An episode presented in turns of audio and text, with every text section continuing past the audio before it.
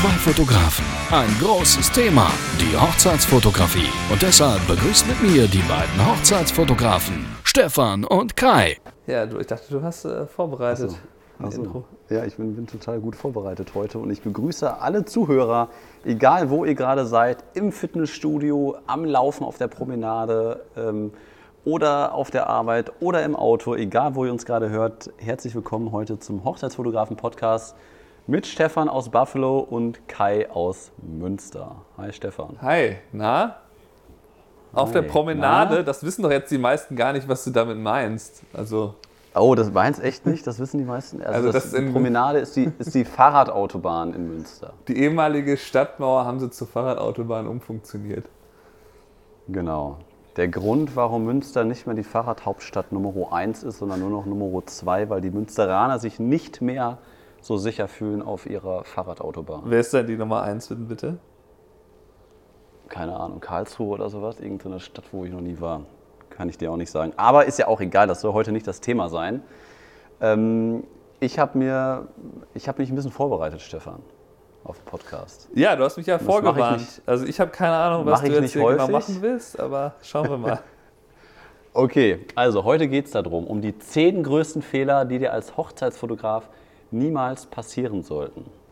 Da habe ich mir zehn Punkte mal aufgeschrieben, die ich jetzt mal Schritt für Schritt mit dir durchgehen möchte. Ja, dann lehne ich mich zurück und höre dir mal Stefan? zu, ne? Die nächsten, nächsten nee, nee, 45 nee, das ist jetzt hier Team, das, das ist jetzt hier Teamarbeit. Also du musst, ich, ich sag jetzt meinen Punkt 1 und du fängst dann an, was dir zu dem Thema einfällt, ob dir das schon mal passiert ist, ob du dazu eine Geschichte hast. Also dass jeder von uns mal dazu einen raushaut, ähm, wie groß und fatal dieser einzelne Fehler ist. Also, zehn man so Dinge, die dir nicht passieren dürfen. Genau, die dir nicht passieren Na, dürfen. sollten, Von mir sollten weiß ich, aber mir s- soll, sollten, genau. Also mir sind die teilweise schon passiert, aber es sollte eigentlich nicht vorkommen als Hochzeitsfotograf. Ja, soll ich starten? Ist- Mhm. fang sind alle bereit, auch die Zuhörer? Okay, ich fange mal an. Punkt Nummer eins, was dir niemals als Hochzeitsfotograf passieren sollte, zu spät kommen. Stefan, ist dir schon mal Das passiert? ist das. Ähm, das, ich muss überlegen. Also ich, ich hatte äh, vorletzte Saison, weiß ich, dass ich oft sehr knapp da war. Zu spät bin ich eigentlich, bin ich eigentlich nie. Also vielleicht Knapp mal so fünf was? Minuten oder sowas. Ja, dass ich halt nur irgendwie, wenn ich so, ich fühle mich halt schon zu spät, wenn ich nur fünf oder keine Ahnung, so unter zehn Minuten vor eigentlichem Start da bin. Ähm, Ja. weil ich dann ja auch keinen Puffer mehr habe. Und dann habe ich halt letzte Saison angefangen zu sagen, ich, ich plane immer damit, dass ich eine halbe Stunde vorher da bin. Und dann tauche ich da Mhm. meistens eigentlich zu früh auf. Das kann natürlich, wenn es jetzt eine Hochzeit innerhalb Buffalos ist, ne, also je kürzer der Weg, desto weniger Puffer baut man ja ein innerlich. Äh, kann schon Ja, sein, dass das ich das dann nicht mache. Ähm, Ja. aber ähm, ja, so richtig zu spät, wo es irgendwie auch irgendwie entscheidend war, kann ich mich jetzt so nicht dran erinnern. Ähm, Also du, du meinst äh, nicht zu, also du hast eben gesagt, so äh, sehr, sehr knapp.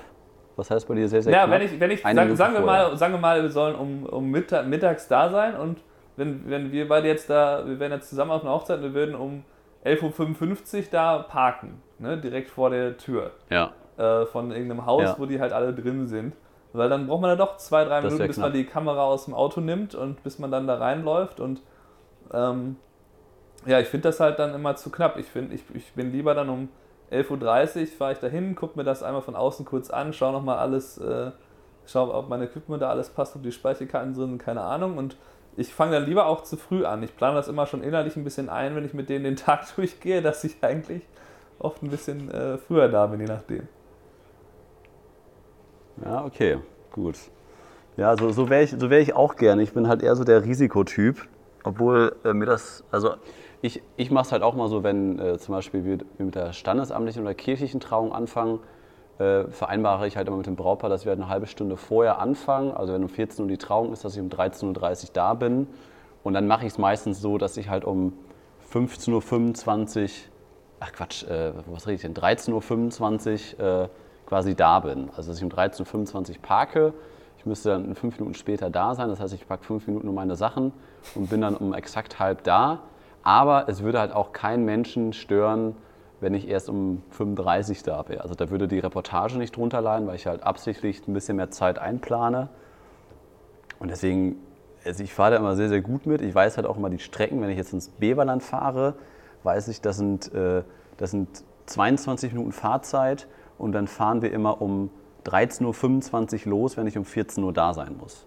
Dann habe ich quasi ungefähr 10 Minuten Puffer, ähm, kann meine Sachen da vor Ort packen, was zwei Minuten dauert und dann bin ich eigentlich immer fünf Minuten vor 14 Uhr, sage ich dann dem Brautpaar Hallo.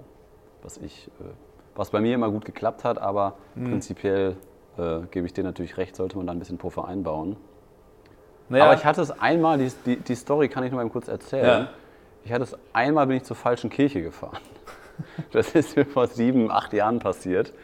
Da habe ich die falsche Kirche ins Navi eingegeben und war in einem ganz anderen Stadtteil. Und äh, ich habe ja diesen 30-minütigen Puffer, wovon ich gerade erzählt habe. Also ich bin um 25 angekommen und 35 Minuten später sollte halt die kirchliche Trauung starten. Und das habe ich dann um 25 beim auf den Parkplatz fahren, habe ich das dann gemerkt das sagt keiner dass ich sonst. ist. vor der Kal ja, dass, dass ich gerade äh, ähm, vor der falschen Kirche stehe. Ja, und dann habe ich das ins Navi eingegeben und das Navi sagt mir Fahrzeit 35 Minuten. ja, und da bin ich gefahren. Also ich glaube, ich hätte dreimal meinen Führerschein abgeben müssen eigentlich, hätte man mich dabei erwischt. Aber ich war 10 Minuten vorher da, also ich konnte 10 Minuten aufholen und bin dann nicht laut Navi 14 Uhr, sondern um 13.50 Uhr angekommen. Äh, ich sag mal so, es war knapp. Äh, die, Braut stand schon vor der Kirche, aber äh, die haben das nicht gemerkt. Also ich, ich bin da ganz entspannt dann raus, habe mir das nicht anmerken lassen, habe dann der Braut noch kurz die Hand gegeben und gesagt, wie schön sie aussieht und hat keiner gemerkt. ja, das Alles gut gegangen. Das ist generell Alles eigentlich der Vorteil, gegangen. dass man natürlich, dass die Leute ja gar nicht so auf die Uhr schauen wie man selber. Ne? Man selber weiß, man soll dann und dann da sein. Aber das ist, ist ja noch nie Ja. irgendwie so gewesen, dass ich, also wenn du jetzt normalerweise gehst, gehen wir auch zu den Vorbereitungen als erstes rein, dass die dann erstmal auf die Uhr schauen. Ah, ist ja auch pünktlich da? Ah ja, na gut, hätte noch 20 Minuten gehabt. Ist er 20 Minuten zu früh da? Also die merken es oft auch gar nicht, wenn man da zu früh reinläuft. Das fällt denen dann gar nicht so bewusst unbedingt auf. Ähm, ja, aber Das gut. ist mir auch, ist mir auch noch nie, nie, nie passiert, dass da irgendwie ein Foto, dass ich dann ein Foto verpasst habe wegen zu spät oder sonst was. Also, naja, gut, das war Punkt Nummer eins. Jetzt äh, kommt Fehler Nummer zwei, den man vermeiden sollte. Sich nicht vorstellen. Meine ich bei Familie, beim, beim Getting Ready, beim First Look. Ist, wie machst du das? Stellst du dich allen vor, wenn du in so eine Runde reinkommst? Ähm, naja, äh, ich, es kommt ein bisschen auf die Größe der Gruppe an und wie da so die Dynamik ist, wenn man reinläuft. Ich versuche schon einmal halt ähm, entweder das am Anfang einmal zu machen oder dann halt kurz mit der Braut zu reden und dann so zu fragen, erklär mir doch mal, wer jeder ist oder so, oder dem Bräutigam zu sagen, äh, wer die sind, je nachdem. Das ist irgendwie so ein bisschen unterschiedlich, würde ich sagen. Aber tendenziell versuche ich, äh, wenn das gerade jetzt nur so ein paar Leute sind, jedem die Hand zu geben. Aber ich will natürlich auch nicht, wenn da jetzt, äh, weiß nicht, über 15 Leute sind, will ich da auch nicht anfangen, so viel Aufmerksamkeit auf mich zu ziehen. Ne? Ja. Also ja gut, aber ja, das stimmt, das stimmt. Aber ich meine jetzt so den Klassiker. Du kommst so bei einer Vorbereitung rein.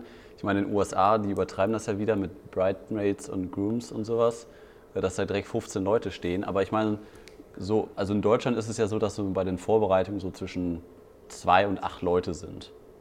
Sowas meine ich halt. Reinkommen, allen einmal kurz die Hand geben, sich mit dem Vornamen vorstellen. Genau, ja. Dass auch Das alle wissen, ich. wer man ist.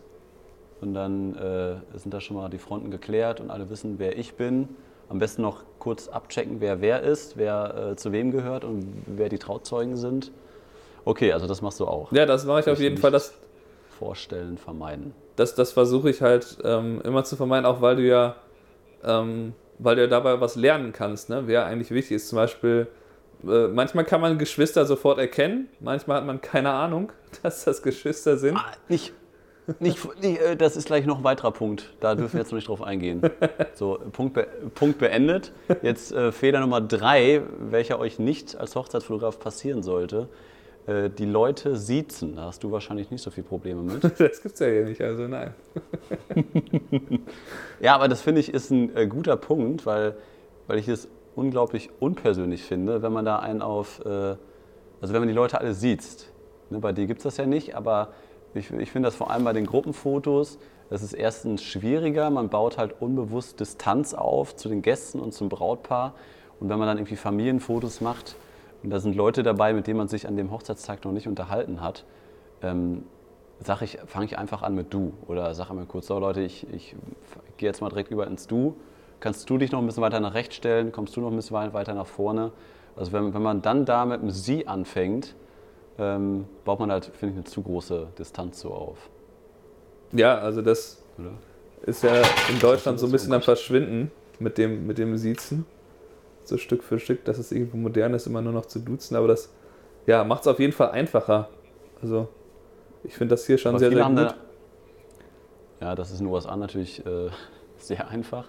Aber ich finde, viele haben da halt äh, immer noch zu viel Respekt vor, dass wenn dann der Opa oder die Eltern, die dann über 60 sind, da stehen und die Hochzeitsfotografin ist dann Anfang 20, dass die dann, desto weniger Erfahrung man dann hat, desto eher fangen die dann, mit dem Sie an.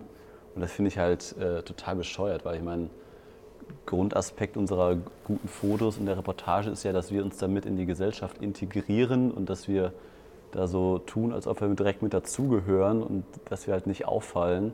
Und dann, dann mit dem See um die Ecke zu kommen, ist halt komplett äh, nicht angebracht. Ja, vor allem, äh, ich finde eigentlich, dass man, ähm, wenn man relativ locker damit umgeht, wie man mit Leuten, die man da gar nicht kennt, wie man die anspricht, gerade wenn es irgendwie beim Gruppenfoto ist, je lockerer man das macht, desto besser kommt das ja auch meistens an. Wenn man dann einfach denen ganz klar sagt, hier, versteck dich da bitte nicht in der dritten Reihe und so, ähm, ja.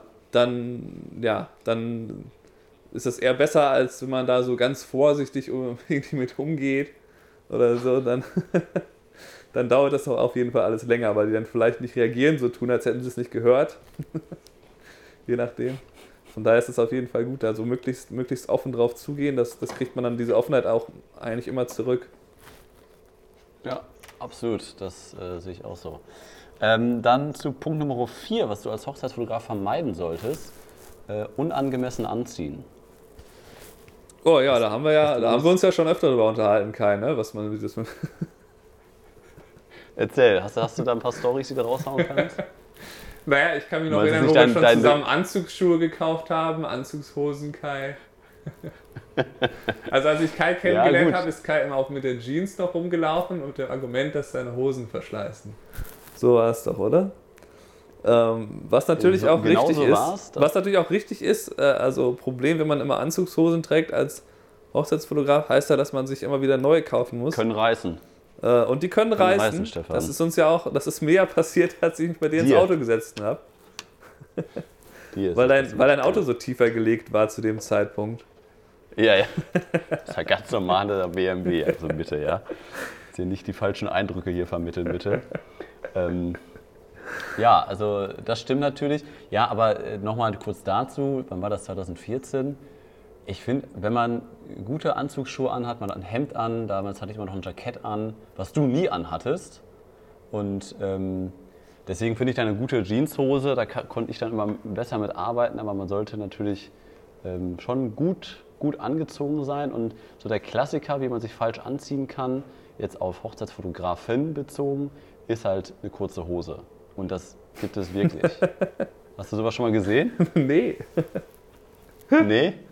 Das habe ich nicht gesehen. Also ich, äh, ich kenne ich kenn ja ein paar äh, Gastronomen und äh, also da kenne ich eine Story, wo dann ein Fotograf dann dreiviertel Hose aufgetaucht ist und der, der hat auch zehn Stunden so gearbeitet. Das ist ja mega lustig, wie das aussehen muss. ja. Also ich, ich glaube, ich habe auch so ein gutes Bild vor Augen. Ich glaube, er hat mir damals da ein Foto von geschickt. Das war jetzt so eine, so eine Sommer, Sommerstrand-Hochzeit, war das Motto irgendwie. Aber alle hatten halt einen Anzug an und alle sahen gut aus. Und der Fotograf hatte eine Dreiviertelhose an. Also das sah echt scheiße aus. Deswegen äh, so äh, als, als grobe Richtlinie, seid niemals die am schlechtest angezogensten Leute und auch niemals die am besten angezogensten Leute. Als Hochzeitsfotograf. Egal ob Frau oder Mann. Genau, mhm. das ist ein guter Punkt, dass man sich halt auch nicht zu sehr da ähm, wenn man sich da jetzt einen äh, 1000 Dollar Maßanzug anzieht, ist man vielleicht dann unter, also ist gerade hier, wo es noch mit dem, mit dem Mieten der Anzüge ein bisschen verbreiteter ist, habe ich immer Angst, dass dann irgendwie der Bräutigam hat sich halt einen Anzug gemietet, damit das halt irgendwie passend ist mit dem, was die anderen Groomsmen anhaben. Und der sitzt aber ja. dann gar nicht so gut oft und dann denke ich mir halt immer so gut, dass das ich jetzt nicht irgendwie... echt scheiße aus. gut, dass ich hier nicht... Das, das musst du, das, das, das musst du euch eben für die deutschen äh, Zuhörer erklären. ihr, ihr, also die mieten das ja immer, die Anzüge. Ja, das wird oft gemietet, Damit das die ist ja alle gleich diese, aussehen. Genau, das ist halt quasi die Sache, dass ähm, du willst ja nicht, wenn du jetzt da, sagen wir mal, du hast bis, äh, acht Leute links stehen, also acht Jungs stehen da, dann willst du ja nicht äh, entweder für die alle acht äh, halt einen Anzug kaufen, der genau der gleiche ist. Ähm, und dann ist natürlich einfacher, wenn man das dann einfach macht, indem man die Anzüge halt mietet. Und ähm, Weißt du, was sowas kostet? Mm, so ein, weiß ich nicht, irgendwas zwischen 100 und 200 würde ich schätzen pro Anzug maximal. Also es ist nicht, es ist auf jeden Fall nicht super Okay. günstig oder so. Ähm, aber ähm, ja, da, da gibt es halt oft Stories, dass dann da irgendwie äh, ein Knopf fehlt oder irgendwie äh, irgendwas nicht so ganz in Ordnung ist. Weil das sind ja alles profitorientierte Unternehmen. Die Taxido Junction oder wie die dann alle heißen. Und das ist irgendwie, Gott. äh, ja, das ist so ein bisschen, ähm, bisschen schwierig. Man sieht, äh, ich habe es dann bei anderen Hochzeiten, wenn es dann irgendwie kleinere Wedding-Partys sind, dann gibt es manchmal das dann irgendwie, oder wenn dann, keine Ahnung, das sind dann irgendwie drei, von denen sind dann vielleicht noch äh, zwei irgendwie Brüder, die da äh, neben dem Bräutigam stehen und die kaufen dann doch mal alle das Gleiche. Ähm, das sieht dann oft schon sehr viel besser aus, da merkt man dann gleich den Unterschied. Ähm, ja, aber von daher ist auf jeden Fall, wie du es sagst, halt richtig, dass man nicht äh, sich zu sehr in Schale schmeißen sollte. Also ich mache es jetzt meistens so, dass, ähm, wie, wie du gesagt hast, habe ich ja Jackett eigentlich fast nie an. Das habe ich halt oft dabei oder das habe ich halt dann an, wenn es kalt ist. So im äh, Frühjahr oder im Herbst, im Winter. Ja. Ähm, aber das ist mir eigentlich immer zu warm, deswegen habe ich jetzt angefangen, halt immer Anzugshose, Hemd und eine, eine Weste ziehe ich halt eigentlich seit der letzten Saison fast immer an. Und ähm, Aber du- was, was du auch immer machst, du machst, nimmst so ein Ersatzhemd mit, ne? Das finde ich immer ganz schlau. Ja, ich habe immer ein Ersatzhemd und eine Ersatzhose dabei. Ähm, ja, seit diesem. Reisabenteuer, was wir jetzt wahrscheinlich dreimal im Podcast erzählt haben, versuche ich immer eine Hose dabei zu haben. Ja, und Hemd ist einfach nur, wenn man zu viel schwitzt oder wenn es irgendwie sonst, man weiß ja nie, man kann auch irgendwo nass werden oder so.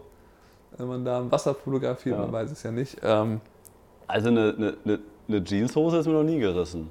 ja, ja. Ne? Ja, ich finde, also du kannst natürlich auch, je nachdem wie du es kombinierst, ich finde es schon okay, wenn man auch in Jeans und einem coolen, äh, sportlicheren Jackett unterwegs ist. Man kann das schon machen, denke ich.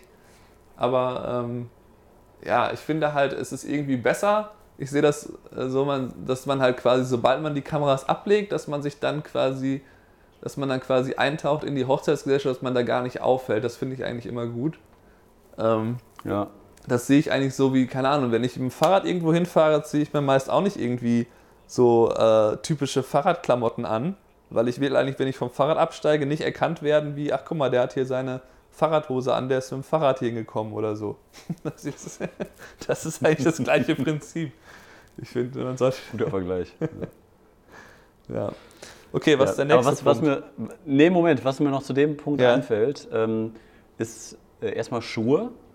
Äh, man kann, oder das habe ich auch einmal gemacht, äh, den Fehler, Schuhe zu kaufen oder Schuhe zu tragen, die in der Kirche laut sind, beziehungsweise die Lärm erzeugen und am Klackern sind, wenn man durch die Kirche geht. Hattest du das schon mal? ähm, nicht, dass es Also jetzt so schlimm war, dass mich. halt. Also ich, ich, hab dann, ich hatte mal einmal solche Schuhe, die wirklich, äh, fa- fand ich halt, geklackert haben. Und wir versuchen ja immer unsichtbar zu sein auf Hochzeiten, dass man bloß nicht auffällt. Und das war genau das Gegenteil. Da hat man gedacht, ich führe dann Stepptanz auf oder sowas. Und äh, deswegen habe ich dann danach immer wirklich bei Schuhen, die ich für, Hochzeits, äh, für Hochzeiten gekauft habe, habe ich immer so, ein, so eine Laufprobe gemacht, ob die auf, ähm, auf Fliesen und so, ob die Geräusche machen. Ja, das ist doch ein guter Deswegen, Tipp. danach bin ich, deswegen bin ich da sehr, sehr häufig beim Schuhkauf danach gegangen, ob die eine Gummisohle haben oder Anzugsschuhe haben halt sehr, sehr häufig diese Holz oder was ist das? das? Nee, das ist ja kein Holz, was ist denn das? Gibt es auch Holzsohlen, Keine Ahnung. natürlich. Ja, ja aber ähm, ne, ihr, ihr wisst, was ich meine. Also, dass halt ähm, da ein Belag drunter war, der halt zu laut einfach ist in der Kirche. Ja, das ist immer war ganz unangenehm, wenn man da irgendwie. Ich habe mal das Gefühl, dass das für einen selber ist wahrscheinlich dreimal so laut wie für alle anderen, wenn man da irgendwie meinetwegen mit Ja, der Kamera ich- an eine Kirchenbank stößt oder so. so oh. Das stimmt.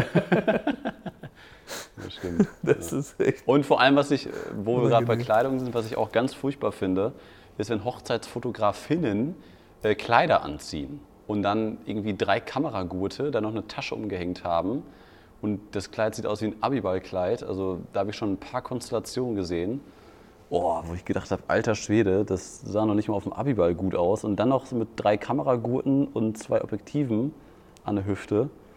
Also, weiß ich nicht, oder? Da musst du jetzt vorsichtig sein bei der Aussage. Ne? Also, ne, also das richtige Kleid finde ich okay, wenn das, wenn das äh, im Grunde darf ja einfach nur, muss, muss es ja nur, ähm, also die eine, die, ähm, die eine, die hier so quasi so schräg gegenüber einer äh, am fast gleichen Block wohnt, die zieht oft so länglich, so lange Röcke oder ich glaube, die hat die auch als Kleider an, äh, die halt so relativ simpel einfach sind, so irgendwie einfach so, so dunkel, grau oder, oder schwarz und dann halt, ähm, Ja, ich, es kommt halt drauf an, das muss halt Es insgesamt kann- passen, ne? Ja, ja, genau. Es muss insgesamt passen. Ich will das jetzt nicht pauschalisieren, aber ich habe da einfach zu viel, ja, nicht so schöne Kleider gesehen, wo ich. Deswegen habe ich nur noch diese Kleider vor Augen, wenn ich an Hochzeitsfotografinnen denke, wie man sich falsch anziehen kann. Das kann man auch sicherlich äh, schön machen. Ja, aber man recht. darf natürlich nicht So. jetzt irgendwie so ein super buntes äh, Ding da anziehen, was voll allein von der Farbe schon extrem auffällt, ich weil das ich. mit dem Unsichtbarsein, das ist ja, das ist halt wahrscheinlich Genau. nicht so ideal. Ja, gute Überleitung mit dem Unsichtbarsein. Punkt Nummer 5, äh, wo, was du lieber vermeiden solltest als Hochzeitsfotograf, ist eine zu große, schrägstrich laute Kamera. Also groß meine ich große Objektive und laut meine ich klackern. Typischer Fehler, oder? Dass man, dass man da jetzt mit der Sportkamera die 16 Bilder pro Sekunde macht, arbeitet meinst du, oder Zum? Beispiel. So wie mein äh, lieber Kollege aus dem Sportjournalismus, der mit mir schon ein paar Hochzeiten fotografiert hat und der dann da mit seinem 400 Millimeter, was 11.000 Euro kostet, und seiner Nikon D5 die 13 Bilder pro Sekunde durchrattert und ähm, ja, da keiner mehr das Ja-Wort versteht, weil da quasi äh, ja, gerade einiges durchgerattert wird an Fotos. Sowas meine ich halt. Erstens zu laut, was ja dann durch die äh, Spiegelreflexkameras erzeugt wird. Und dann halt einfach zu groß, was einfach zu brachial. Also ich, diese 70-200 Dinger finde ich noch okay teilweise. Die sehen manchmal auch krass aus. Aber ich, also ich finde, es ist halt wieder dieses Gesamtbild, wovon wir eben schon gesprochen haben, dass man da dann halt wirklich nicht zu sehr herausstechen darf und keine Riesenkameras und nicht zu laute Kameras. Und deswegen haben wir ja zum Glück Sony, was ja äh, spiegellos und lautlos dann ist. Ne? Klar, das kannst du oft lautlos einsetzen, es sei denn, es gibt zu viele LED-Lichter. Dann geht es halt nicht. Da Ähm, geht's nicht. Das ja. ist auch, äh, ja, das ist auf jeden Fall der ideale Weg, dass man dann ein bisschen unauffälliger wird und auch nicht, ähm, wie du sagst, es ist einfach so, ein, wenn man, wenn man so ein riesiges Gerät hat, das ist ja so wie, wenn du dich erinnerst, als, wo wir als Hochzeiten gefilmt haben mit der Ronin M, wenn man dann da so, so mit zwei Händen gehaltenes Kameragestell hat, da kriegt man zwar oft äh, bewundernde Kommentare, das wäre das professionellste Setup, was er je gesehen hätte und so. Ähm, Aber ja, das ist natürlich so, dass man dadurch auch diese, diese ähm, natürlichen Momente oft verpasst, weil man halt zu sehr auffällt. Ähm, Aber ich glaube, da, da, da, widersprechen uns jetzt einige Fotografen, weil ich meine, das macht natürlich, du hast es ja gerade auch schon gesagt, einen professionellen Eindruck, wenn du da jetzt mit einer Canon 1DX Mark II stehst, diesem Riesending und einen fetten 85er drauf, macht das natürlich einen anderen Eindruck, als wenn man jetzt da mit einer Sony 6500 äh, und einem 16 mm Blende 2.8, also das wiegt ja, die Kombination wiegt glaube ich 700 Gramm zusammen. Also wenn ich da beide Hände dran packe, dann siehst du quasi die Kamera nicht mehr. Also so klein ist ja diese, diese Kamerakombination. Und da würde ich mir so bei dieser kleinen Kamerakombination, was natürlich das jetzt überspitzt darstellt, aber da würde ich mich selber nicht mehr als professioneller Fotograf ernst nehmen, obwohl das eine gute Kamera ist. Oder? Ja, das finde ich mittlerweile völlig egal. Also ich würde da nicht drüber nachdenken, wie, wie das genau aussieht. Ähm, Ja, finde find ich auch, aber ich kann schon verstehen, dass dann, dass dann Leute sagen, oh, das, das sieht aber professionell aus, wenn du da mit so einer riesen 1DX stehst und äh, einem fetten Objektiv drauf. Ja, nur ich finde auch eher, dass es dieser, dieser Störeffekt halt, dass halt zu viel und er zu sehr auffällt, dass er der Fotograf ist, als wenn wir jetzt unsere kleine Sony A7 mit einem 85er 1.8 dranhängen haben. Und wir haben die ja auch nicht immer in der Hand und nicht immer im Anschlag, sondern haben die dann mal an der Hüfte hängen und wir haben die Hände frei und sehen aus wie ein Gast, der gerade im Gang steht quasi. Und jetzt können wir weitermachen mit Punkt Nummer 6, was dir als Hochzeitsfotograf niemals passieren sollte, nicht zu wissen, wer die Familie ist. Stefan, hast du das schon mal? Ähm, Der lacht da. Hat er schon mal gehabt. das, das, wer, das, ist, wer ist jetzt die Mutter? das ging mir, glaube ich, äh, am Anfang ging mir das oft so, dass ich da irgendwie. Mehrere ähm, Jahre ging dir das so. Ja, die ersten drei Jahre. Dass ich irgendwie manchmal dann überlegen musste, von, von wem eigentlich welche Eltern und so. Weißt du, das, Ja. das ist ja irgendwie. Manchmal ist es halt recht eindeutig und manchmal irgendwie nicht. Ähm, da versuche ich jetzt immer stärker darauf zu achten, dass ich mir halt die wichtigsten Menschen merke, weil ich dann nämlich Ja. auch, wenn ich anfange, halt einfach nur Candidates aufzunehmen, einfach nur halt einzelne Personen mehr oder weniger oder einzelne Personen in der Gruppe, dann gehe ich Was eigentlich war, immer. was war Kenneth, was war Kenneth nochmal? Gruppenfotos. Nee, Candidates sind die natürlichen Momente, wo man einfach nur jemanden im natürlichen Moment gut fotografiert. Ach ja, ah ja, okay. Ja. Ähm, ja, also das, äh, das wäre halt so sowas, ich wo ich dann, wo ich quasi, Ja. wo ich quasi sage, okay, ich will jetzt erstmal fotografieren. Meinetwegen ist es jetzt die Cocktail Hour, ne, das was in Deutschland der Empfang eigentlich heißt. Ähm, ja. das ist jetzt die, nächst, äh, die nächste Stunde und dann fange ich da an, solche Candidates halt aufzunehmen und dann gehe ich halt quasi da durch die Gruppen durch und gehe erstmal dorthin, wo halt ich Leute wiedererkenne, die ich weiß, die waren im Getting Ready dabei, das sind Familienmitglieder oder die sind in der Wedding Party, weil dann weiß ich ja, okay, das sind wichtigere Leute als die anderen Gäste, also muss ich da Ja. schon mal einen Fokus drauf legen. Und dann fange ich Ja. halt an, einfach nur zu gucken, wo steht jemand in gutem Licht ähm, oder wo sch- scheint gerade gute Stimmung zu sein, dass man die vielleicht mal beim Lächeln eben erwischen kann. Ähm, ja, aber das ist natürlich ein Punkt, ähm, ja, wo du recht Ich hast, man muss das deine- raus. Erzähl mal, Ich- ist eine Story hast du dazu. Ich, ich habe da eine super Geschichte zu. Ich weiß nicht, ob du die schon kennst, wahrscheinlich schon. Aber die Zuhörer hör- kennen die, glaube ich, noch nicht. Ich glaube, die habe ich noch gar nicht erzählt. Äh, zu dem Punkt, nämlich, das ist schon wieder vier Jahre her, glaube ich. Ähm, das ist nämlich so ein Punkt, den ich auch wirklich jedes Mal verbessere oder ver verbessern will, wenn ich Hochzeiten fotografiere, dass ich möglichst früh weiß, wer zu wem gehört und was jetzt die enge, engen Familienangehörigen sind. Dass man die halt ein bisschen mehr fotografiert als den Onkel, den die Braut seit 28 Jahren nicht mehr gesehen hat oder sowas, also die unwichtigen Leute. Und ähm, das war ja irgendwie vier Jahre her oder sowas, war eine freie Trauung und wir hatten einen First Look auch auf der Insel, ähm, wo nachher die freie Trauung war. Und äh, dann war dieser First Look. Fünf Meter weiter stand irgendwie ein Teil der Familie. Ich wusste aber nicht genau, ob das jetzt die Familie ist. Ich konnte es mir halt irgendwie denken. Ähm, und dann ne, war der First Look vorbei, Braut hatte sich gesehen und beide haben, oder sie hat geweint. Dann war das so ein emotionaler Moment, dass dann quasi äh, eine ältere Dame zu der Braut hingerannt ist und auch total ergriffen war und die dann umarmt hat. Und die ältere Frau stand dann halt neben einem älteren Herren die ganze Zeit und der ältere Herr kam dann zu mir und sagte, ja, hey, ich bin übrigens, ich bin übrigens der Papa von der Braut. Und ich so, ah ja, okay. Und dann habe ich die beiden direkt äh, zugeordnet, okay, Mutter und Vater der Braut, alles klar, weiß ich Bescheid. Ne? Und dann die anderen beiden, die dabei standen, waren dann die Trauzeugen und seine Eltern waren noch irgendwie an der Anreise oder sowas. Da habe ich gesagt, okay, gut, passt, weiß ich Bescheid. Und dann eineinhalb Stunden später war die freie Trauung. Die beiden Eltern äh, der Braut wieder in der ersten Reihe und sie, und sie war wirklich total nett zu mir und ist die ganze Zeit zu mir gekommen, hat sich vorgestellt, den Vornamen gesagt und oh, das ist so schön, dass du hier Fotos machst, bla bla und dann gut mit der verstanden. Ja, und dann war die freie Trauung vorbei. Und dann drei, vier Stunden später äh, habe ich dann äh, bei den Familienfotos äh, festgestellt, wer die eigentliche Mutter war. und das war nicht diese Frau. Und dann habe ich nämlich erfahren, dass, ähm, die, eigentlich, dass, dass die Eltern geschieden waren und der äh, Papa der Braut eine neue Lebensgefährtin aus Tschechien hatte. Und ähm, ja, und die sich nicht so gut verstanden haben. Und deswegen hatte die eigentliche Mutter sich fünf Reihen nach hinten gesetzt, in die allerletzte Reihe. Die eigentliche Mutter war auch sehr, sehr schüchtern, zurückhaltend und war mir bis zu dem Moment der, der, der Familienfotos, ist mir die Frau nicht aufgefallen.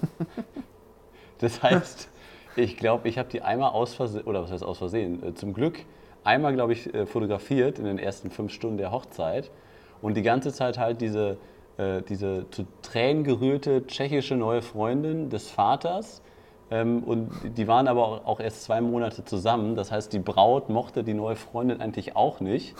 Und ich habe halt die ganze Zeit die andere Frau fotografiert, weil die halt in der ersten Reihe saßen und, und die, diese neue Freundin auch so zu Tränen gerührt, weil ich so, oh, wie schön ist das denn? Die Mutter ist am Weinen und voll draufgehalten mit dem 85er und oh, sind das geile Fotos. Und die ganze Zeit, äh, ja, und was war? Nix war. Ja, also das, äh, das mal zu so einer Geschichte, ähm, wie es dann auch kommen kann. Und seitdem versuche ich dann immer möglichst genau nachzufragen, wer jetzt genau die Eltern sind. Ähm, ja, ja, da, da habe ich, hab ich noch einen schönen äh, Tipp, glaube ich, zu.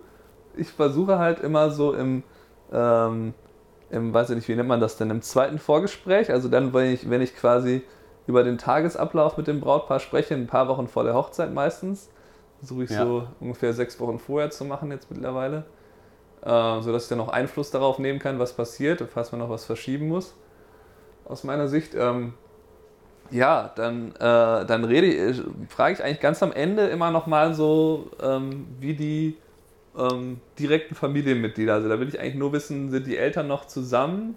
Wie viele Geschwister haben die, dass ich das so ungefähr einordnen kann? Äh, manchmal nennen die dann ja auch Namen, wenn das irgendwie mal zwei Geschwister sind, dann schreibe ich mir schnell die Namen auf. Ähm, und dann merke ich halt vielleicht schon, wenn wir uns dann halt vorstellen, ganz am Anfang merke ich dann schon, okay, ah, du bist die Schwester, na ja, genau, okay.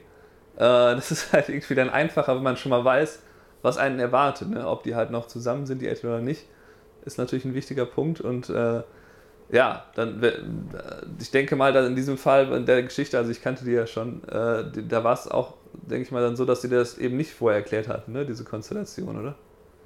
Nee, absolut richtig. Genau, Weil dann, dann bist du nämlich, dann bist du ja auch, also äh, du hättest natürlich fragen, fragen können, aber ansonsten bist du ja nur so, so halb dann eigentlich schuld, wenn die dir halt nicht solche Sachen sagen, die ja ziemlich wichtig sind, um das alles zu verstehen. Ne?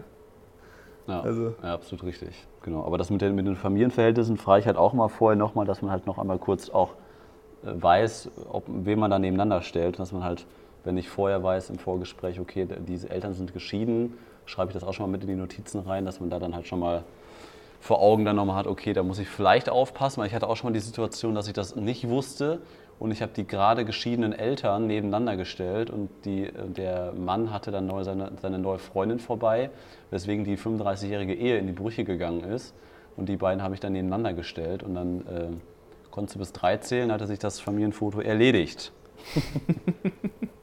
das ist mir auch nur einmal passiert. Gut, ähm, äh, Punkt Nummer 7 zu sehr in den Vordergrund spielen als Hochzeitsfotograf? Stefan, machen wir das? Natürlich nicht, man das Gegenteil, ne? Natürlich nicht, genau. Also wir machen es nur ja. bei den Gruppenfotos, äh, wenn man es machen muss. Ne? Oder, oder halt. Ist, ist, ist ja die Kunst, dass man uns nicht wahrnimmt, dass wir im Hintergrund bleiben. Oder halt, was sollst du sagen? Naja, oder halt, also ein bisschen, bisschen eine Mischung ist ja dabei, wenn man jetzt zum Beispiel ähm, beim, weiß ich, beim Kleid anziehen oder beim, äh, beim Schminken vielleicht sagt, okay, wie wäre es denn, wenn wir mal da an dieses Fenster gehen dafür? So, wenn man halt quasi so ein bisschen versucht, die Lichtsituation zu ändern. Also ich habe es, normalerweise ist es ja eigentlich so, dass äh, die, alle, die Make-up machen, die setzen die eigentlich möglichst immer vors Fenster, ähm, ja. weil das dann natürlich ein Licht für die am besten zu sehen ist. Kommt aber auch vor, dass die meinetwegen Manche bringen sie auch ihr eigenes Licht mit, um dann sicher zu gehen, falls es kein gutes Fenster gibt, dass sie das dann haben. Ähm, ja. Und ja, manchmal hat man auch das Gefühl, hä, warum, warum setzen sie die da hin? Da vorne ist ein super Fenster. Keine Ahnung, ich kann das nicht gut fotografieren und äh, das ist irgendwie für beide nicht vorteilhaft. Dann versuche ich halt zu fragen, irgendwie, bevor ihr mit der Braut anfangen, sollen wir das nicht da vorne machen oder so. Ähm, okay. Oder halt fürs, fürs Kleid ähm, würde ich das anziehen, würde ich das dann vielleicht auch machen, wo man das dann beurteilen kann. Also manchmal ist es ja so, dass, dass wir dann schon eingreifen. Ne? Also ich weiß nicht, wie, das ist immer so eine Balance, dass man, ich will das auch nicht zu viel machen. Aber wenn ich halt merke, okay, wenn ich jetzt nichts sage, werde ich mich vielleicht ärgern, wenn ich hinterher die Fotos bearbeite, ähm, dann mache ich es halt schon. Ne? Ja, ja, also das, klar, das ist so ein schmaler Grad, aber letztendlich buchen oder bezahlen die uns ja so viel Geld dafür, dass wir halt mit unserer Erfahrung halt in manchen Situationen halt eingreifen, wo wir es einfach besser wissen als das Brautpaar oder als die Trauzeugen oder als die Visagistin und dann halt einfach Situationen halt nur optimieren, da natürlich dann eingreifen. Aber in den Vordergrund spielen meine ich halt, dass man es halt zu häufig macht, dass man halt, wenn die sich unterhalten, da irgendwie reingrätscht oder ähm, äh, also ne, dann, dann quasi sich damit mit zu viel integriert und ähm, dass man die Leute halt nie in Ruhe lässt. Also man muss ja auch wissen, wann man sich zurückzieht oder denen halt auch Freiräume lassen. Zum Beispiel ganz wichtig finde ich bei den Vorbereitungen, wenn ich bei der Braut bin als Mann, dass ich das ganz klar kommuniziere. Ähm, so, äh, wir, wir, machen das jetzt so, also dass ich Ihnen einmal kurz erkläre, wie das jetzt abläuft. Wir machen das so, ich bin das erst eine halbe Stunde bei dir. Ähm, wir fotografieren, wie du gestylt wirst, wir fotografieren das Kleid. Dann gehe ich eben kurz rüber ähm, zu, zu dem Bräutigam, wir machen da ein paar Fotos. Und wenn ich dann wiederkomme, machen wir eben kurz die, die letzten Schminksachen. Und dann würden wir einmal kurz rausgehen, wenn du das Kleid anziehst und dann sagst du uns einmal kurz Bescheid. Und wir warten kurz auf dem Flur und dann sagst du uns Bescheid und wir kommen wieder rein. Ne, also dass sie halt bloß nicht so in diese Bredouille kommen, ähm, oh Gott, ich muss dich jetzt gleich vor dem, vor einem fremden Mann äh, umziehen. Ne, also ich habe da schon die wildesten Sachen erlebt, dass denen das überhaupt nichts ausgemacht hat und da fünf nackte Frauen rumgerannt sind. Ähm, da hat es mir dann eher was ausgemacht, weil ich nicht fotografieren konnte, weil die Bilder kann ich ja nicht in der iPad-Show abends zeigen. Und ähm, auf jeden Fall finde ich das halt immer gut, dass man denen halt quasi so diese Entscheidung halt vorwegnimmt und die dann unsicher sind oder anfangen, das Brautkleid auf der Toilette anzuziehen, wo ich dann nicht mitkomme und sich dann halt so mehr, wir uns dann mehr in den Hintergrund spielen und nicht in den Vordergrund. Ja, auf ja. jeden Fall. Also man äh, muss da dann die Balance finden und tendenziell natürlich sich immer zurückhalten. Also wenn man da jetzt, keine Ahnung, äh, meinetwegen abends, wenn man jetzt äh, merkt, okay, es gibt Probleme, dass man überhaupt kein äh, Essen bekommt als als Fotograf, dann äh, rede ich natürlich mit dem äh, mit der Location rede ich dann, aber ich gehe ja dann nicht zum Brautpaar und erzähle denen, ja, ich habe ziemlich einen Hunger, äh, ich ja, irgendwie genau. gebe mir nichts zu essen. Ne? Also das wäre so ein Punkt, genau. wo man dann sein eigenes Wohlsein dann etwas, etwas zu wichtig findet. Genau, dann bestellt man sich aber eine Pizza, ne, wenn man nichts zu essen bekommt in der Gastro. Ja, das haben, äh, das, das haben, also, wir müssen ja vielleicht noch mal einmal jetzt mittendrin sagen, dass du vor vier Folgen angekündigt hast, dass wir darüber reden, was wir für merkwürdige Angewohnheiten haben, so am Hochzeitstag. Und wir sind ja keine eingefallen. Keine. Wir sind auch erst keine eingefallen. Irgendwann habe ich mich hingesetzt und mir sind ein paar eingefallen. Und da ist die, kann ich ganz kurz die Pizza-Story erzählen ähm, dazu. Und zwar, ähm, das mit dem Essen ist mir natürlich dann schon auch immer irgendwie wichtig, weil ich halt genervt davon bin, dass manche ähm, Locations da einfach so eine Art Spiel ist das für mich betreiben, so dass sie dann doch den Dienstleistern was anderes zu essen geben. Dass sie dann irgendwie mhm. meinen, sie würden Nudeln damit irgendwie Geld sparen. So Nudeln ja. mit Tomatensauce oder so. Oder halt wie einmal, ähm, da wusste ich schon, dass es vielleicht auf uns zukommt, dass sie einem dann nur so ein äh, kaltes Sandwich hinstellen. Also da haben wir halt so ein kaltes Sandwich bekommen. Ähm, was wahrscheinlich einfach irgendwie bei irgendeinem Supermarkt eingekauft war, so, wie, so ungefähr. Ähm, und dann halt irgendwie so eine, so eine kleine Tüte Chips, so, so Doritos, falls jemand kennt. und dann noch irgendwie so eine Salat oder sowas ähnliches, glaube ich, in so einem Schälchen, so einem Plastikschälchen. Ja, das habe ich halt gesehen und ich wusste schon, dass dieses Venue das halt immer macht. Und, ähm, und dann habe ich halt überlegt, okay, die, die fangen jetzt alle erst an zu essen. Und wir müssen jetzt die nächsten mindestens 45 Minuten, brauchen wir da eh nichts zu fotografieren. Sonne ist auch schon ja. untergegangen, das war halt im Winter. Ähm, ja. ja. dann äh, gehen wir jetzt einfach, ohne ja was zu sagen, gehen wir jetzt einfach, wir waren ja zu zweit, äh, holen uns eben da eine Pizza meiner Lieblingspizzeria, das sind so 5, 6 Minuten äh, dem Auto, von da, wenn ja. überhaupt. Und äh, ja, dann habe ich da eben, äh, ich glaube, ich habe da noch vorher kurz angerufen und dann haben wir uns da eben die Pizza geholt. Und, und dann sind wir halt wieder ins Venue zurückgefahren, haben die dann da gegessen. Und äh, dann kam schon die, die Frau, Geil. die da alles organisiert hat, die da halt quasi die Koordinatorin vor Ort war, dann auf uns zu. Ja, wir haben uns schon Sorgen gemacht, dass ihr euer Essen gar nicht esst und so, ob ihr das nicht gefunden habt und so. So, nee, nee, danke, alles What? gut, ne? Oh, dann diese Scheinheilige. Ja, ja, so diese Scheinheilige. Fand ich so lustig dann, aber ich habe dann halt nichts zu gesagt äh, wenn das zu oh blöd Mann. war. Und ähm, also das ja, weil das macht ja dann auch keinen Sinn. Also wenn die das nicht verstehen, dass das eine Zumutung dann in dem Moment eigentlich ist. Und ähm, Kennst du, kennst Ja. du meine Pizza-Story? nee, glaube ich nicht. Ich habe auch eine, Piz hab auch eine Pizza-Story. Weil Hast die kannte ich jetzt auch nicht von dir, Stefan. Das war eine Story, die ich von dir noch nicht kannte. Wow, also ich habe eigentlich nicht so viele Geschichten. Ja. du, du hast schon viele, nur kenne ich die alle. ähm, nee, das war letztes Jahr und äh, ne- das war mit einer unserer besten Hochzeiten. Geilstes Brautpaar ever. Äh, nur diese scheiß Location hat auch diese Taktik, ähm, den Dienstleistern einfach gar kein Essen zu bringen. Und die hatten ein vier, vier Gänge-Menü mit dem geilsten Fleisch, dem geilsten Fisch. Und wir waren neun Dienstleister, weil die Band hatten, äh, DJ, äh, keine Ahnung, wir waren auf jeden Fall neun Dienstleister, saßen an einem Dienstleistertisch. Und es war 22 Uhr und die ersten drei Gänge waren schon durch. Ein Gang sollte noch kommen und um 23 Uhr sollte es weitergehen. Und wir warteten seit zwei Stunden auf unser Essen und wir wurden nur hingehalten, hingehalten. Und die anderen Dienstleister kannten diese Gastro wohl auch schon. Das war das erste Mal, dass ich da war. Ich hoffe auch das letzte Mal. Ähm, auf jeden Fall eine sehr, sehr schöne Gastro, nur die Inhaber sind halt, ähm, ja, weiß ich auch nicht. Auf jeden Fall ähm, haben wir auch kein Essen bekommen und dann sagten die anderen Dienstleister, ja, wir kennen das schon, das ist deren Taktik. Ähm, wollt, ihr auch, wollt ihr auch eine Pizza? Haben die uns dann gefragt. Und ich war mit Fabi da und ich so, wie Pizza, ne? Ja, wir bestellen jetzt eine Pizza. Und äh, auf jeden Fall, hörst du mich noch? Ja. Hörst du mich noch? Jo. Auf jeden Fall war es dann halt so, ähm, dass, dass wir dann eine Pizza bestellt haben, neun Pizzen. Und äh, ja, dann wurden die auch geliefert. Der, der Pizzabote ist komplett einmal quer durch den Saal gegangen mit diesen neuen Pizzen. Und äh, das hat dann das Brautpaar aber zum Glück nicht gesehen.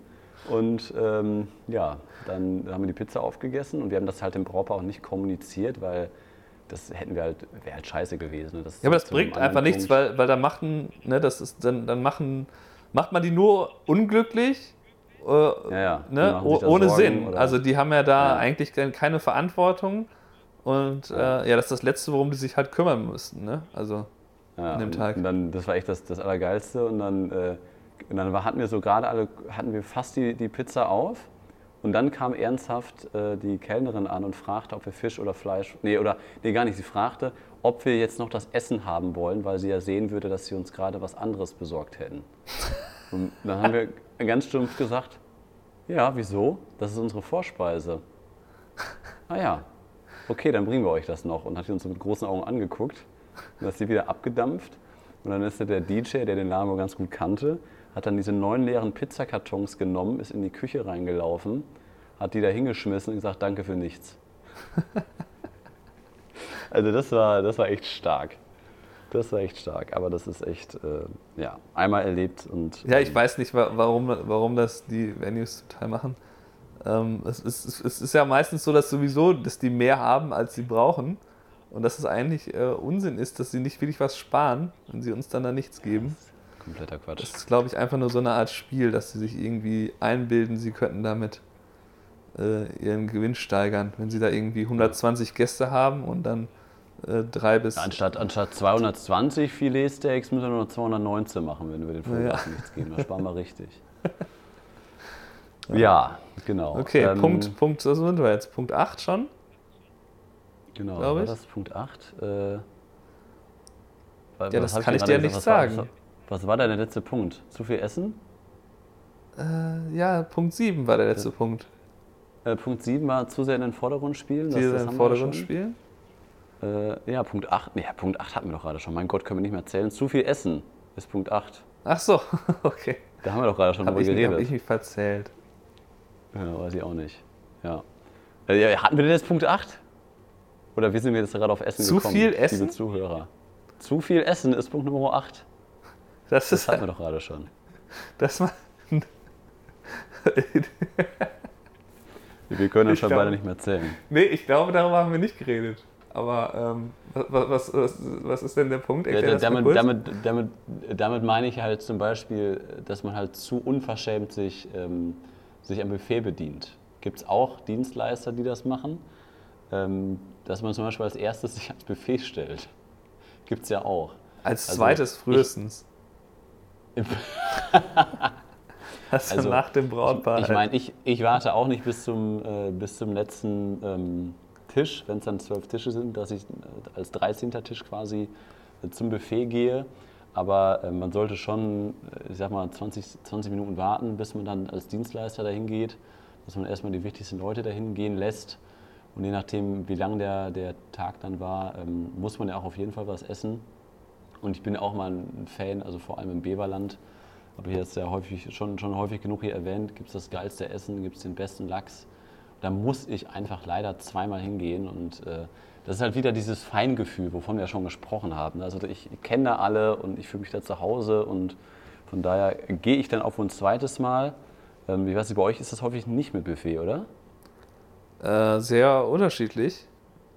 Also oft. Ja, wie machst ja. du das? Gehst du, gehst du nur einmal oder sagst du, ja komm, gehe ich drei, vier Mal hin?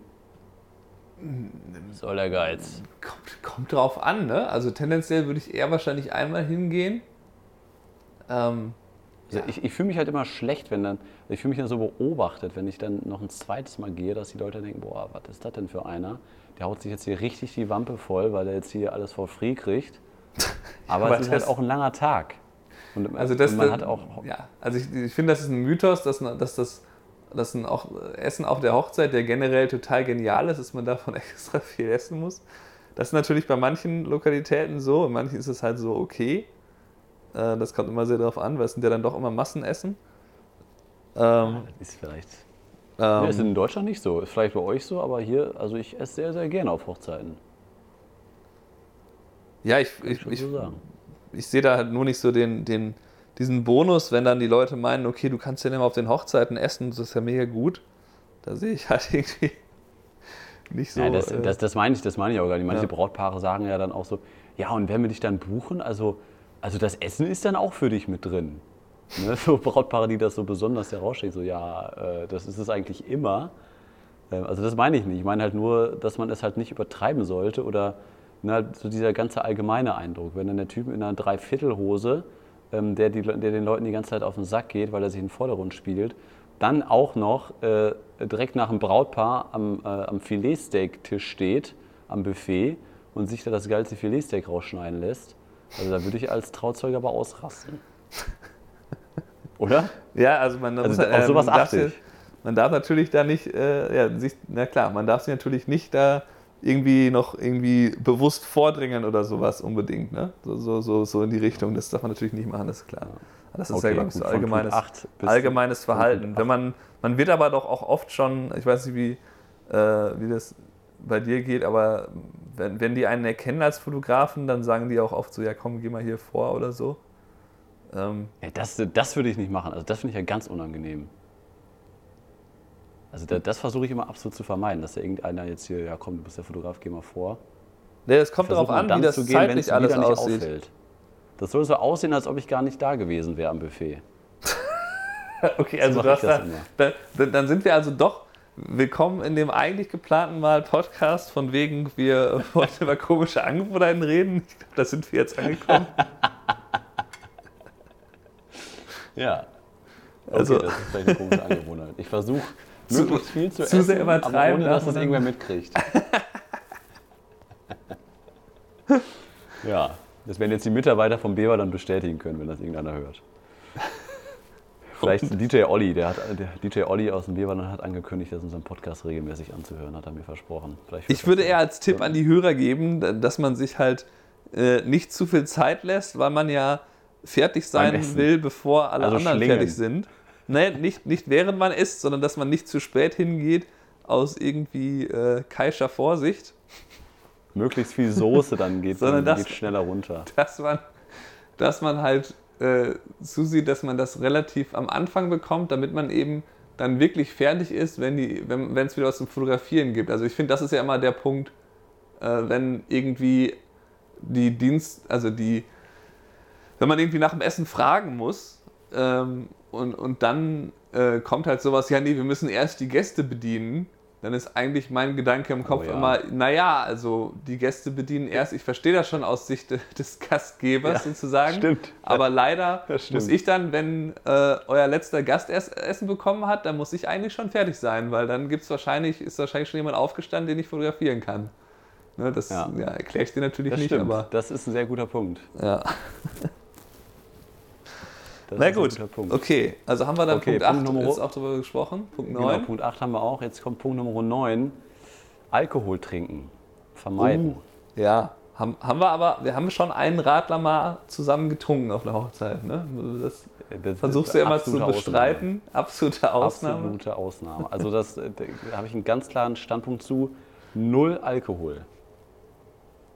Also und was wirklich, ist, wenn also das jetzt, wenn du rausgehst und der Bräutigam steht an der Bar, du verabschiedest dich und er sagt, jetzt haben wir uns noch gar nicht viel gesehen, trink doch jetzt noch ein Bier mit Ja, mir. habe ich. Hatte ich schon gehabt. Hatte ich auch Sagst schon du auch gehabt. nein? Ich, also auf, nein, auf keinen Fall. Dann trinke ich eine Fall. Cola. Also das hat was mit Professionalität zu tun, dass man da arbeitet, sein Be- Bestes gibt, für das beste Ergebnis seinen Job macht. Und der Maschinenbauer, der, der in der Maschine steht, trinkt auch keinen Alkohol. Oder? Also, okay, ist ein schlechter Vergleich, aber. Das ist wirklich Also- ein schlechter Vergleich. Ja, aber jetzt, also ich glaube, die Zuhörer wissen, was ich meine. Also ich würde es halt echt nicht machen. Ich habe ein Negativbeispiel, was aber nichts mit, mit Hochzeitsfotografen zu tun hat, sondern mit, ähm, äh, mit einer, hier, wie, auf russischen Hochzeiten gibt es doch immer diese, diese ähm, Redner, nee, die so durchs Programm führen, die so durch den Tagesablauf, Moderatoren, genau, Ja. das wollte ich sagen. Ähm, hatte ich mal eine Hochzeit mit einer Moderatorin, die mir sowieso schon total auf die Nerven gegangen ist. Ich, ich kann das auch nicht so ganz verstehen, weil diese Moderatoren quasi ja, wirklich mehr im Fokus der Hochzeit stehen als das Brautpaar an sich. Und äh, bei der war das halt auch so. Und äh, die war ab 21 Uhr irgendwie sowas, war die nicht mehr auffindbar in dieser Gastronomie, wo die 200 russischen Gäste gefeiert haben. Ähm, ja, und dann wollten die weitermachen, aber die, die Moderatorin war weg. Äh, Und Ende vom Lied war, dass die liebe Moderatorin sich während des Essens eine schöne Flasche Wodka gegönnt hat und dann nach einer Stunde Suche äh, hinter der Bühne schlafend aufgefunden wurde. Na, Ja, nah am Arbeitsplatz immerhin eingeschlafen, ne? Also, Ja, nah am Arbeitsplatz, genau. War, war auf, auf Abruf, wie man unter russischen Kreisen dann sagen würde. ja. Nein, da Naja, würde ich dir auf auf je- jeden auf Fall jeden- recht geben. Das war natürlich mit dem nur ein bewusster Einwurf, dass, dass wir das mal Ja. gemacht haben. Aber ähm, es ist. Die es wollte, ist die, äh, um das einmal kurz abzuschließen, die wollte übrigens nachher 100% ihrer Gage haben, was mir das Brautpaar erzählt hat. Und das Ganze ist, glaube ich, nachher sogar vor Gericht gegangen, weil die äh, wirklich ihr komplettes Geld haben wollte, trotz 1 Liter Wodka-Suff. ja, erzähl, was wolltest du sagen? Naja, ich meine, das, ich gebe dir natürlich grundsätzlich recht. Also ich, ähm, ich finde es in der Hochzeitssaison ist sowieso, habe ich ja jetzt schon seit, äh, ja, seit über einem Jahr gemacht, dass ich da komplett eigentlich Alkohol vermeide. Ähm, einfach weil, weil da immer so viel zu tun ist, dass es dann halt einfach einfacher ist. Je weniger Ja. man trinkt, desto mehr schafft man halt. Ähm, und ähm, ja, da sollte man sich wirklich äh, komplett zurückhalten. Einfach nur, weil es sieht dann halt, ähm, es sieht dann schon komisch aus, wenn man, wenn dann irgendwie die, äh, der Fotograf und der Videograf da halt mit einem Bier stehen. Das kann komisch einen unterlassen. Man. Also es kommt natürlich auf den Gast an. Viele ermuntern ja einen auch dazu. Ähm, ja, aber das heißt nicht, dass man dem nachkommen muss. Das ist halt. Ja, also ich, ich, ich trinke ab und zu mal ein äh, alkoholfreies Weizen, so nach so einer 12-Stunden-Hochzeit, wenn alle auf der Tanzfläche stehen. Und das finde ich schon unangenehm, weil die Leute denken könnten, dass ich da Alkohol trinke. Ah, das ist natürlich äh, schwierig. Stimmt, Ja, das haben wir auch dann oft gemacht, dass wir einfach so ein, so ein alkoholfreies Potz bestellt haben. Ja. Potz Weizen alkoholfrei, sehr zu empfehlen, geiles Weizen. Ja, Gibt es eine Aussage Naja, von gut. Münsterland? Punkt Nummer wahrscheinlich nirgends. 10. Punkt Nummer 10, was, Stefan, was denkst du? Was kommt jetzt als letzter Punkt? Was, soll ich das auch noch erraten?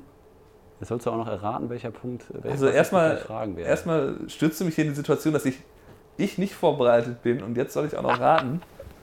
Nein, musst du nicht. Musst du nicht. Punkt Nummer 10 ist sich nicht verabschieden. Wie wichtig äh, ist das für Oh. dich? Äh, ja, das überhaupt? ist mega wichtig. Also, äh, natürlich Findest verabschiede ich mich. also das, das, das machst du zu 100 Prozent auf jeder Hochzeit. Ja, also ich finde es extrem wichtig, dass man es selber macht. Wenn jetzt äh, der, der Second Shooter, also irgendwie der zweite Fotograf, quasi den jemanden nicht mehr finden kann, okay, ähm, und man will gerade gehen, dann finde ich es jetzt nicht so entscheidend. Ähm, Also wenn die, wenn die Assistentin oder, oder Ja. sowas die, das Brautpaar nicht mehr findet, aber du selber hast dich verabschiedet. Ja, ja, aber ich sage denen auf jeden Fall natürlich äh, vorher, das, soll, das sollen die auch bewusst wissen. Und ich frage ja dann auch immer beide nochmal, ob noch irgendwas, äh, ob wir noch irgendwas machen sollen.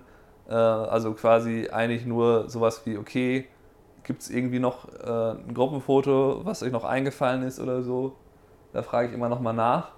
Und das mache ich, Ja. also ich habe es eigentlich angefangen, dass ich quasi so 10, 15 Minuten vor Ende sage ich denen, okay, wir sind jetzt noch so eine Viertelstunde da ähm, und wollt ihr noch irgendwas machen?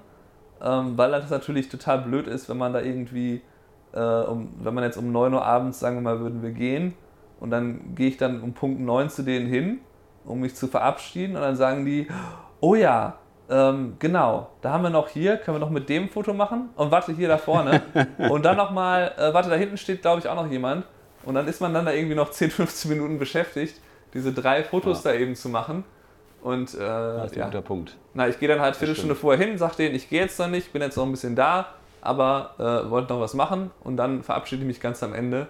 Und ähm, Ja. das ist insofern natürlich auch wichtig, weil es ja äh, gut sein kann, dass man die wirklich, äh, wirklich nie mehr wieder sieht. also, ähm, ne? also manche sieht man halt, äh, trifft man nochmal zufällig oder es gibt irgendeinen anderen Anlass, wo man die sieht.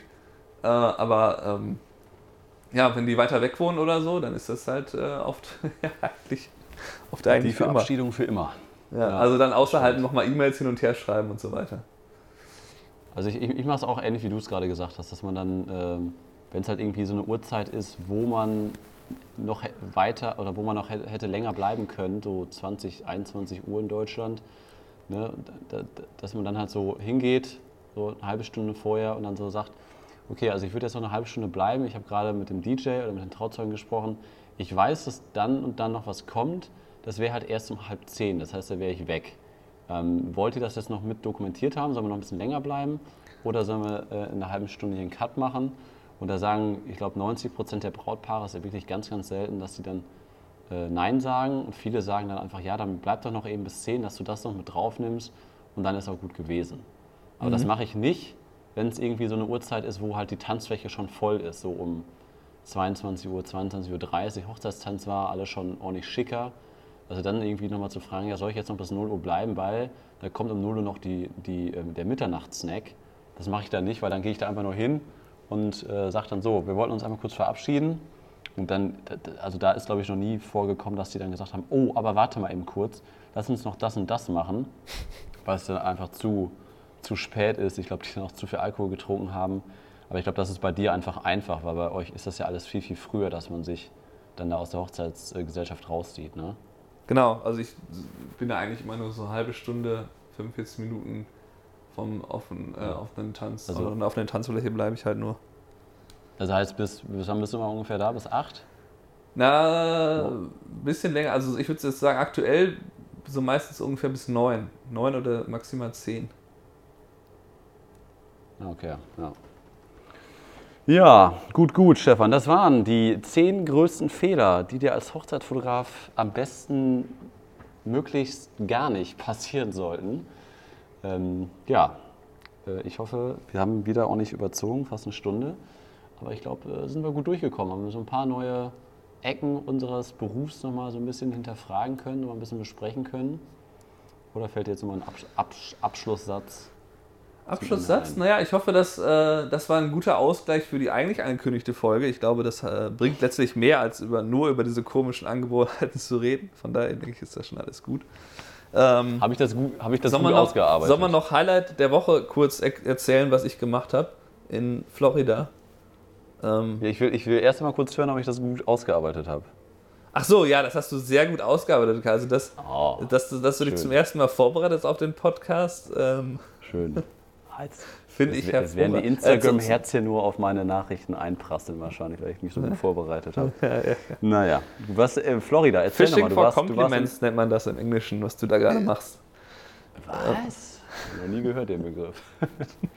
ja, du warst, du warst ja unterwegs. Stimmt, mach mal Highlight. äh, Genau, Highlight du der warst Woche äh, war eine Implosion. gefilmt. Implosion. Ja.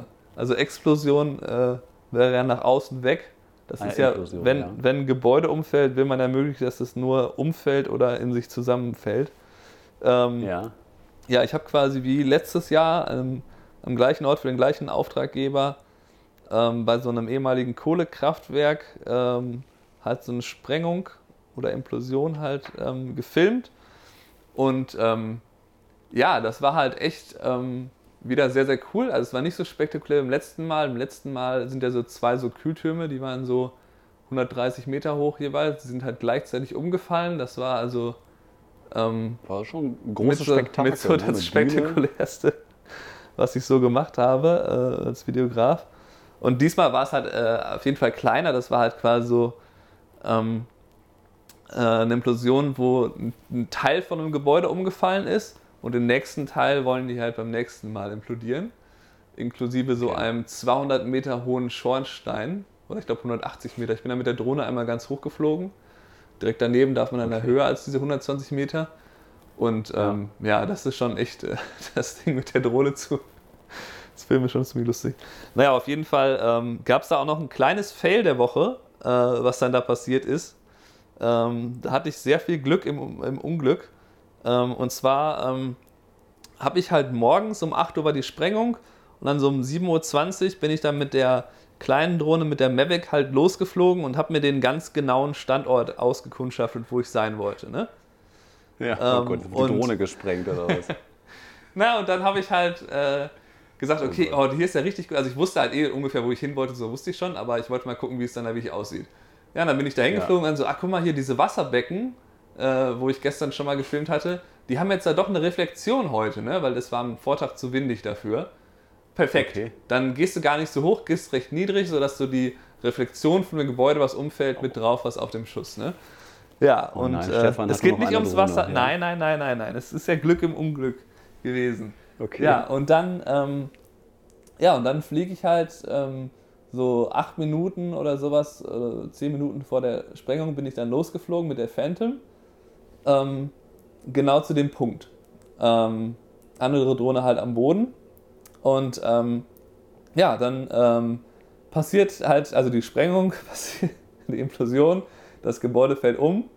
Und während sich noch der Staub verteilt, erklärt mir meine App, dass die Drohne in einer No-Fly-Zone wäre und jetzt landen würde. Was? Und ich so, was ist los? Dann habe ich natürlich versucht, da auf Abzubrechen zu drücken oder irgendwie auf Verifizieren gab es da, glaube ich, noch einen Knopf, äh, dass, man das Okay. doch, dass man da doch fliegen darf. Aber verifizieren ging nicht, ich konnte nicht abbrechen, die Drohne hat sich einfach da so gelandet, wo die war. Ähm, halt, ich habe dann noch nach unten geguckt, damit ich ungefähr wusste, Was? wo landet die denn jetzt? Also ich wusste ja ungefähr, wo ich war, aber dass ich noch einen genaueren im Kopf habe, wo muss sie dann suchen? Ja, hat die sich halt direkt danach gelandet. Und das Gute ist halt, ich habe halt das halt genau das drauf, was das Wichtigste war. Äh, normalerweise würde ich dann da einfach stehen bleiben, weil wenn sich der Staub da so verteilt, das sieht halt auch immer cool aus, wenn man das noch beschleunigt dann im Video, Ja. wie weit das dann wirklich geht und so. Das, eigentlich, das war im letzten Mal halt auch ein- einer der coolsten, coolsten Schüsse jetzt. Ähm, Ja. ja, aber auf jeden Fall, ähm, ja, äh, das war, lief dann halt so ab, das Ding ist gelandet, ich konnte da erstmal nicht hin, die, ne, du darfst, da gibt es ja so eine Zone, die dann halt Ja. abgesperrt ist und da standen wir direkt neben. Ähm, und dann habe ich natürlich auch gedacht, okay, ich schicke jetzt als ne, sofort meine andere Drohne nach oben. Und da war ich dann wieder froh, dass ich zwei Drohnen habe, weil die andere, die hat sich ja dann auch von mir, äh, also die hat sich ja, die war zwar noch an, als ich sie dann hinterher später abgeholt habe, aber die war halt nicht mehr verbunden, die konnte ich ja dann nicht mehr nutzen. Also, also Live-Bild hattest du nicht? Nee, die hat sich dann irgendwie einfach disconnected, stand dann da bei meiner App, ähm, Eieiei. als sie auf dem Boden angekommen ist. hast. Aber ja. hast du dann Sichtweite? Hast du gesehen, wo sie ungefähr? Nee, Okay. die ist dann direkt neben so einem, irgend so einem Metallschrott gelandet, die hätte ich von da aus also nicht sehen können. Eieiei. Naja, aber ähm, ja, habe ich halt direkt die Mavic in die Luft geschickt. Also da war wieder ein ganz großer Vorteil, zwei Drohnen zu haben. und dass man die halt als Backup hat, weil natürlich gerade das, wenn das dann gerade passiert ist und der Staub dann noch ein bisschen in der Luft ist und so, sind dann nochmal coole Bilder, ähm, Ja. die, die man dann da ganz gut einblenden kann. Ähm, und genau für den Geil. Fall habe ich ja damals halt die zweite Drohne behalten, aber da habe ich halt echt Glück gehabt, dass das halt nicht irgendwie 30 Sekunden oder so im Countdown irgendwie 10, 9, 8 Drohne so gehen nach unten schon. naja. Wäre ja noch gewesen, hättest du diese, diese, eine Aufnahme davon. Das Ding explodiert und du hast eine schöne Kamerafahrt von oben bis auf den Boden. Das wäre natürlich optimal gewesen. Ja, also ich hatte natürlich noch äh, zur Erklärung da noch andere Kameras stehen. Das heißt nicht so, dass das die einzige Kamera war. Die GoPro-Aufnahme gefällt mir eigentlich am besten, die ich davon gemacht habe. äh, weil das da quasi auf die GoPro zufällt. Ähm, Ja. Naja, aber so viel zum Also Thema Highlight und Fail der Woche. Highlight und Fail der Woche. Ja, schön. Also, was, äh, das habe ich jetzt vergessen zu sagen. Ich hätte das vermeiden können, dieses Auto landen, indem ich mich halt vorher eingeloggt hätte bei der DJI-App. Das kann man hier machen. Äh, da war ich aus Okay. irgendeinem Grund halt ausgeloggt. Und äh, wenn man eingeloggt ist, kann man dann halt verifizieren, dass man da fliegen kann. Und dann kann man halt sagen, hier ist meine Ja, aber- Telefonnummer. Dann schickt man es an DJI und dann Okay. sagt man halt, DJI, macht man noch drei Häkchen. Ich erkläre, dass ich voll verantwortlich bin dafür, dass ich hier jetzt fliege und ich habe das Recht dazu und bla bla bla. Ähm, aber hat man natürlich keine Ahnung, was damit passiert. Das wird jetzt nicht gleich an die Flugaufsichtsbehörde geleitet. Das ist wahrscheinlich eher so, äh, falls irgendwas passiert, wird dann, ja, wird dann halt die Flugaufsichtsbehörde dann versuchen, an die sich zu wenden. Ähm, aber man hat ja sowieso eh, eh so ein Nummernschild. Ich habe mir vorher nochmal für beide Drohnen dann das äh, Nummernschild sozusagen da ausgedruckt, also einfach so äh, die Nummer halt da drauf geklebt, ähm, selber ausgedruckt. ähm, ja, Echt, das, das geht? Also hier muss das auf Metall gedruckt sein. So feuerfest. Nee, äh, das, das äh, haben sie noch nicht, noch nicht so weit eingeführt. Also man kann das Okay. einfach, muss die einfach nur außen dran befestigen. Und ähm, klar, auf Metall gedruckt und feuerfest wäre natürlich alles besser, aber ja. So, Stefan, wir haben schon wieder über eine Stunde hier. Also das wird hier ein ganz, ganz langer Podcast. Also die Leute, die jetzt noch im Fitnessstudio sind, mein Beileid. Ähm, naja, auf jeden Fall. Soll ich aber kurz äh, ganz schnell Highlight und Fail der Woche? Ja, wenn du, wenn du, ja. Äh, also ja. ich- was, was, was nehme ich denn? Ähm, ähm, Fail der Woche war auf jeden Fall, dass, dass in unserem Flugzeug von Panama-Stadt nach Madrid eine Ratte mitgeflogen ist. Die Story kennst du ja schon, Stefan. Du hast es uns ja auch nicht geglaubt. Na, Genauso wie die Mitarbeiter von Iberia, die uns auch nicht geglaubt haben, dass, dass direkt neben meiner Freundin am Bein eine Ratte unterm Sitz hervorgesprungen ist, durch die Küche durch, rechts abgebogen in die Business Class und weg war sie den nächsten neun Stunden Flug. Naja, also uns, uns hat es keiner geglaubt, obwohl es sechs andere äh, ähm, ja, Leute auch noch gesehen haben. Und wenn man das mal googelt, ist das nicht ganz so ungefährlich. Also viele Flugzeuge mussten deswegen umdrehen oder durften nicht starten. Naja, das dazu zum Fail der Woche. Und Highlight der Woche war, ähm, ich habe ich hab mich ja mit unserem Kollegen Marvin getroffen, Stefan. Ich habe dir das noch gar nicht erzählt. ja, das, äh, das weiß ich. Ähm, und der hat, der, der hat auch noch eine lustige Drohnengeschichte. Er hat mich gefragt, ähm, wie das denn so in Deutschland, äh, der Kollege war ja einige Jahre nicht in Deutschland, wie das so in Deutschland ablaufen würde ähm, bezüglich Drohnen, äh, die, äh, Drohnenregeln in Deutschland. Ob das, ähm, wie das hier so wäre. Und dann habe ich gefragt, ja, das ist schon richtig heftig. Also da gibt es schon ganz schön viele Regeln, was man denn so einhalten muss. Und dann guckt er mich mit großen Augen an und sagt, wieso? Was, was, was, was musst du denn hier einhalten?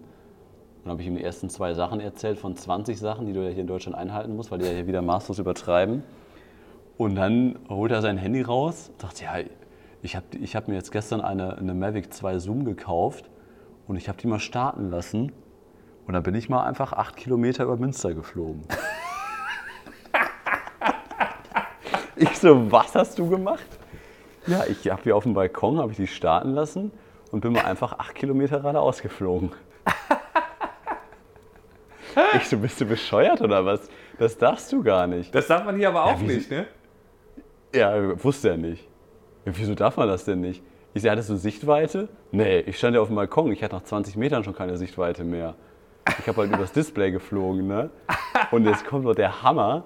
Es gibt ja hier so ein größeres äh, Unternehmen, was mh, Chemikalien herstellt. Und da ist Marvin auch erstmal drüber geflogen. Ich sag, Alter, bist du total bescheuert? Also, du hast ja gerade gegen fünf Gesetze verstoßen. Ähm, ja, wusste er nicht. Ach, echt? Ach, Plakette braucht man auch? Und eine Versicherung? Alles nicht. Ich glaube, der hat gegen sechs Gesetze verstoßen oder sowas. Also, eieiei, ey, also das ist ein Typ, also unglaublich. Naja, das mal dazu. Also, das fand ich schon wieder richtig stark. Ja, Einfach diese blauäugig sich- Sichtweite-Geschichte, das ist halt wirklich, äh, ja, da, da, das darf Ja, man wirklich nicht viel, unterschätzen. was- also das, äh, klar kann man, manche, manche Regeln sind vielleicht irgendwie übertrieben, da kann man sich dann innerlich gegen wehren oder so, aber Ja, aber ich finde einfach machen, diese, ähm, also es ist auch zum Beispiel da, gerade in, in Jacksonville in Florida, da bin ich ja dann schon extrem viel mit der Drohne rumgeflogen. Da sind halt auch oft sehr viele, äh, so eine Mischung aus Sonne und Wolken war, war da bisher immer. Und da ist es halt echt schwer, wenn du dann irgendwie, äh, du musst dann manchmal muss man höher als diese 120 Meter fliegen, weil man direkt neben dem Gebäude ist und das halt so hoch ist. Und das ist ja dann auch erlaubt. Aber halt, wenn du da alleine bist, dann äh, immer zu wissen, wo die Drohne ist, ist halt echt super schwierig.